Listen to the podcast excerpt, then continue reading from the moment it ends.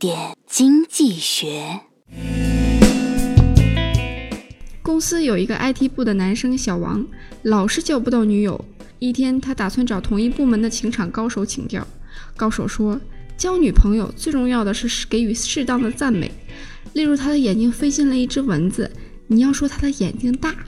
小王记住了，周日就约了一个女孩去爬山。山上，那女孩的嘴里飞进了一只蚊子。小王脱口而出说了一句：“哇，你的嘴巴好大啊！” 如果你不是行业里的高手，可以去请教那些精通业务的人。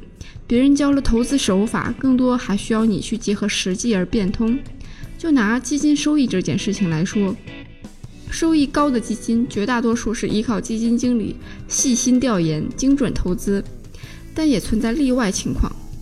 十月三十一日，永盈双利 A 的单位净值为一点零二六元，但十一日十一月一日却一下跃至两点八五元，单日净值大涨百分之一百七十七点二九。